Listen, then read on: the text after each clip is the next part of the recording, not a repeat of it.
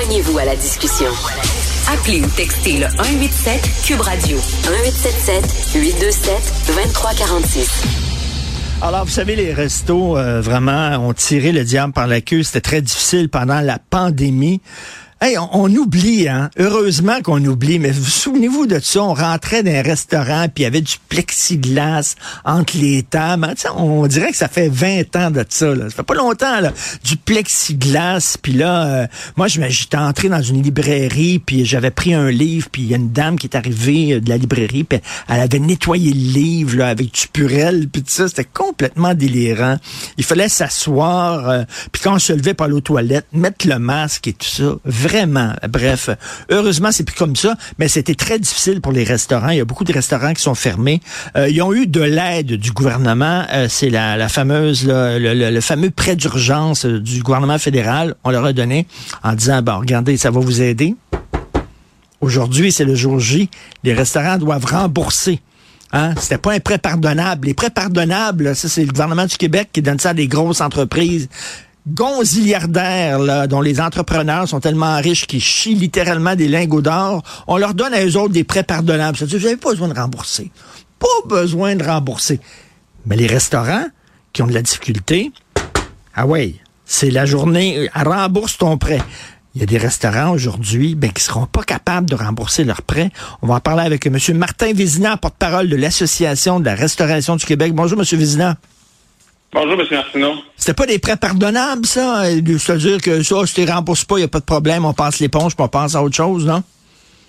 Ben, c'était des prêts pardonnables à, l'époque, mais aujourd'hui, tout dépendant euh, euh, du choix que l'entrepreneur fait, euh, ben ça se peut qu'il qu perd son, pardon. S'il n'arrive pas à payer soit aujourd'hui ou qu'il ne fait pas de demande de refinancement à son institution bancaire pour aller chercher un prêt commercial de 40 000 pour le payer d'ici le 28 mars, ben là, oui, effectivement, il, paye, il perd tout.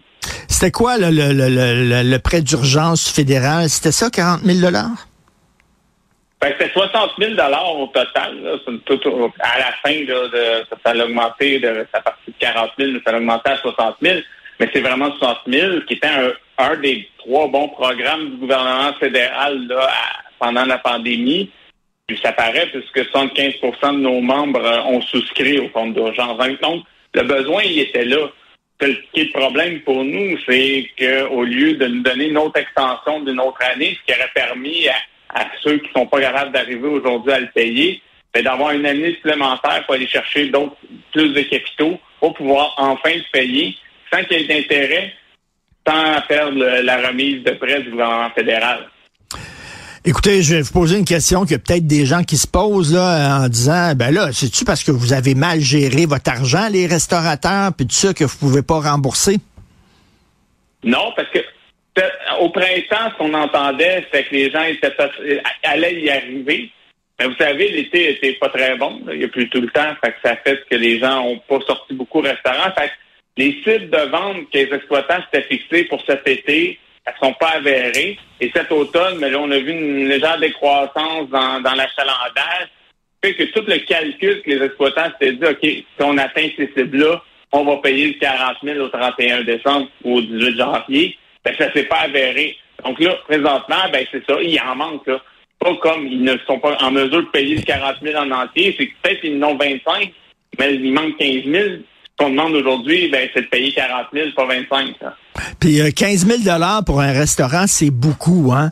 Parce que, veut dire, euh, les, restaurants, là, ils sont pas tous millionnaires, là.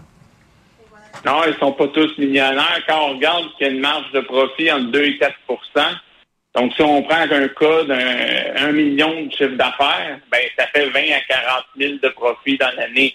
Donc 15 000, ça reste beaucoup d'argent à aller chercher en restauration surtout dans une période inflationniste comme on est, où euh, le restaurateur, la restauratrice, elle doit vivre avec l'augmentation des denrées alimentaires, l'augmentation des salaires pour retenir notre monde en pénurie de main-d'œuvre. On veut être un meilleur secteur au niveau des salaires. On a augmenté les salaires, les loyers augmentent.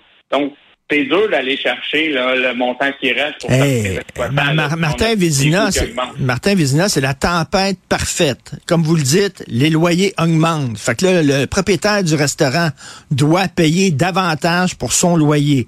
Deuxièmement, euh, il veut retenir son monde parce qu'il y a de la pénurie de main-d'œuvre. Il est obligé d'augmenter les salaires. Augmenter les salaires du gars qui lave la vaisselle, augmenter les salaires du chef, des serveurs. Troisièmement, comme vous dites, les denrées. Hein, il faut que tu achètes des légumes, de la viande, puis tout ça pour faire tes plats, ça coûte plus cher. Fait que, hey, là, c'est pas évident pour les restaurateurs. J'ajouterais une chose qui est pas évidente, on le comprend, c'est que le consommateur, on sait, on est rendu au bout qui peut accepter des hausses de prix sur les menus. Donc, c'est toute cette gymnastique-là qu'il faut faire puis là, en plus, on se rajoute un prêt, parce que prenons un exemple, même le cas d'un restaurateur qui s'est fait refinancer, va aller chercher sa remise de prêt du gouvernement fédéral, il lui reste quand même 40 000 à payer sur un prêt commercial à 10% Donc ça, c'est un coût additionnel à tous les coûts qu'on vient d'énumérer. Donc ça, ça s'ajoute. Comment on le fait? Sans augmenter les prix sur le menu, parce qu'on sait, le consommateur, là, il, il est frileux. Là si on augmente trop, ben on ne sera pas plus gagnant parce qu'il va soit moins venir ou va changer sa consommation quand il est à table. Parce qu'on l'a tous vu, les gens qui vont au restaurant, euh, moi je l'ai beaucoup plus souvent maintenant, je vais beaucoup moins parce que ça coûte vraiment cher. On l'a vu, ça coûte cher, mais les restaurateurs, ça en met pas plein les poches là. Ils sont obligés d'augmenter les prix sur leurs cartes, c'est ça. C'est effectivement ça. Il ne faut pas penser que le restaurateur le fait nécessairement juste pour augmenter sa marge de profit. On n'en est pas là. On a des coûts qui augmentent. On est, c'est pareil comme un consommateur. Vous allez à l'épicerie, vous avez vu que euh, les hmm. coûts des patates, euh, les viandes ont augmenté. Ben, le restaurateur, il va voir son producteur, son distributeur, ben, il arrive à même, même constat, tout a augmenté. Il va peut-être faire des choix pour améliorer son menu, pour essayer de réduire les hausses de coûts mais ça reste que ça coûte plus cher. Les salaires, ben, regardez, depuis 2019, on a augmenté en moyenne dans l'industrie les salaires de 25% Donc, ça aussi, ça s'ajoute à, tout ça. Et donc, à un moment donné, ben, quand on fait 2 à 4% de marge de profit, des fois, on n'a pas le choix. Il faut augmenter les prix parce que sinon, ben, on n'arrive tout simplement pas, puis c'est une entreprise profitable. Euh, Martin Vizina, est-ce qu'il y a des restaurants qui vont devoir fermer parce qu'ils ne pourront pas rembourser leurs prêts? Euh, on pense qu'il y en a quelques-uns, oui, effectivement, qui vont fermer parce qu'on n'y arrive pas à, payer ce prêt-là. Les échos qu'on a, c'est qu'actuellement, les banques acceptent de refinancer nos membres. Donc, ça leur permet d'aller chercher le deux mois de plus pour pour payer 40 000, puis aussi d'avoir la remise de prêt qui peut aller jusqu'à 20 000 du gouvernement fédéral. Donc, pour ça, je pense que les gens vont ils vont, vont s'essayer comme ça. Mais oui, il y en a certains qui vont fermer parce que tout simplement, il y a un autre coût. Ils savent qu'ils ne peuvent pas l'intégrer dans leur structure pour être profitable. Donc oui, ça va arriver. Tout ça, ça va dépendre aussi de comment le ralentissement économique en 2024 va se traduire. C'est quelques mois, ben effectivement, on va avoir quelques mois durs à passer, mais après, il va avoir un rebond, l'été va être bon, on va pouvoir se refaire, repartir. Mais si 2024 hmm. continue à être moribond économiquement, puis que les gens vont moins au restaurant, ben, c'est sûr qu'il va y avoir plus de fermeture que ce qu'on anticipait. Est-ce que vous sentez une ouverture de la part du fédéral ou ils font la sourde oreille? Ah ben, faut vous dire que les déclarations du premier ministre sont sans équivoque. Il a dit qu'il était temps de passer à autre chose. Donc, je vous dirais que mon niveau de confiance reste très bas quand le premier ministre dit clairement qu'il est rendu ailleurs. Mais c'est ça qui est fâchant. Hein? Depuis quelque temps, on l'a vu, entre autres, au Québec, au provincial. Quand c'est le temps d'aider des multinationales gonziliardaires qui ont de l'argent, on leur donne, on leur donne des millions de dollars, on leur fait des prêts pardonnables, on déroule le tapis rouge, tout ça. Mais les petites PME qui ont de la difficulté, là, qui vivotent, là, on dirait qu'on est moins généreux envers ces PME-là vous savez, ce qu'on demande pour nous aider dans les prochains temps, c'est pas tant nécessairement de l'argent.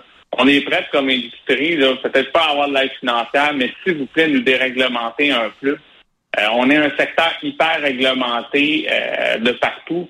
Mais si on peut juste nous permettre, par exemple, de pouvoir mettre en place le partage des pouvoirs dans nos établissements, sans que ce soit le consentement unanime de l'ensemble des, salariés de service, ou que ça vienne uniquement d'eux, parce que c'est ça que la loi dit, euh, de nous permettre de facturer une modeste pénalité quand le client ne se présente pas à sa réservation, euh, nous permettre Ah, ça, de peut-être vendre des vins comme des cavistes, euh, mettre notre crédit d'impôt à 100% qui est une Ben sur oui. les pourboires, qui serait une mesure financière. On demande plus de la déréglementation dans notre secteur plutôt que des prêts euh, ou des, des, des aides financières à, à 400 millions. là. On n'est pas là. Nous, c'est des choses qui peut-être ne coûteraient pas nécessairement de l'argent à l'État. Ben oui, permet- permettez-nous de- de- per-. Permettez-nous de vendre du vin, permettez-nous de, lorsque les gens font des réservations pour 20 personnes, euh, de demander un certain montant à sa carte de crédit, comme ça, si jamais c'est un no-show, au moins on se rembourse une petite partie. Ça tombe sous le sens. Je ne connais pas un secteur d'économie avec des gens autant passionnés que les gens de la restauration. Moi, je connais des propriétaires de restaurants, je connais des chefs, je leur parle. Il faut être passionné, solide pour se lancer là-dedans. Parce qu'on fait pas ça pour faire énormément d'argent. Tu travailles des heures de fou. Euh, tu fais pas énormément de profit, vous le dites, c'est 2 à 4% à la fin de l'année. Euh, vous êtes des passionnés dans le milieu de la restauration. Oui, ce sont des passionnés qui travaillent ardemment. Puis avec la pénurie de main-d'œuvre, la charge de travail est encore plus importante. Les exploitants qui me comptent que le matin, ben là, ils ont toujours peur que le téléphone sonne parce que là, c'est qui qui rentre pas. Puis ça, ça veut dire ben l'extra, ben, va être pris sur le propriétaire. Donc, oui, ils travaillent très, très, très fort. Puis c'est pour ça qu'on Ben. demande comment l'aide pourrait venir. Ben, c'est tout simplement de nous aider à déréglementer quelque Ben oui. On ne demande pas nécessairement des gros prêts d'investissement Québec. C'est pas là qu'on est. Ce qu'on veut, c'est aider nous à peut-être euh, à créer des nouveaux flux de revenus, à nous faire permettre de vendre des vins comme Cavis ou qu'on qu'on gère pas nécessairement euh, les pourboires, qu'on puisse les gérer puis les distribuer un peu en cuisine. C'est ça qu'on demande actuellement. Et il y a une fin de non-recevoir, malheureusement. Il y a un manque de souplesse totalement pour vous permettre de, de respirer un peu plus. Euh, écoutez, euh, bonne chance, euh, Martin Vézina. Et les gens qui nous écoutent, premièrement, encouragez donc vos restaurants que vous aimez. Là. Encouragez les restaurants que vous aimez. Et deuxièmement, quand vous faites des réservations, si votre ami vous invite à souper samedi, vous, votre blonde, puis vos enfants, puis vous ne pouvez pas y aller parce que vous avez la COVID ou la grippe, vous téléphonez à votre chum, puis vous dites, écoute, euh, je peux pas y aller malheureusement samedi. C'est la même Christie d'affaires pour les restaurants. Ça n'a pas de bon sens, M. Vizina, qu'il y a des gens qui, réservent pour 20, 25 personnes. Vous, vous embauchez de l'aide supplémentaire, un serveur supplémentaire, quelqu'un d'autre en cuisine. Puis eux autres, dans le fond, eux autres, ce qu'ils font, c'est qu'ils réservent dans 400 restos en même temps. Puis après ça, à la dernière minute, ils décident quel resto ils vont aller, puis les autres, fuck off. Ben, ce que vous dites, c'est vrai, là. Les 4-5 restos réservés, puis ils en choisissent un, mais j'ai oublié d'appeler les autres, là. Ça arrive souvent. Incroyable. Merci, bon courage, Martin Vézina, porte-parole de l'Association de la restauration du Québec. Bonne journée. Bonne journée.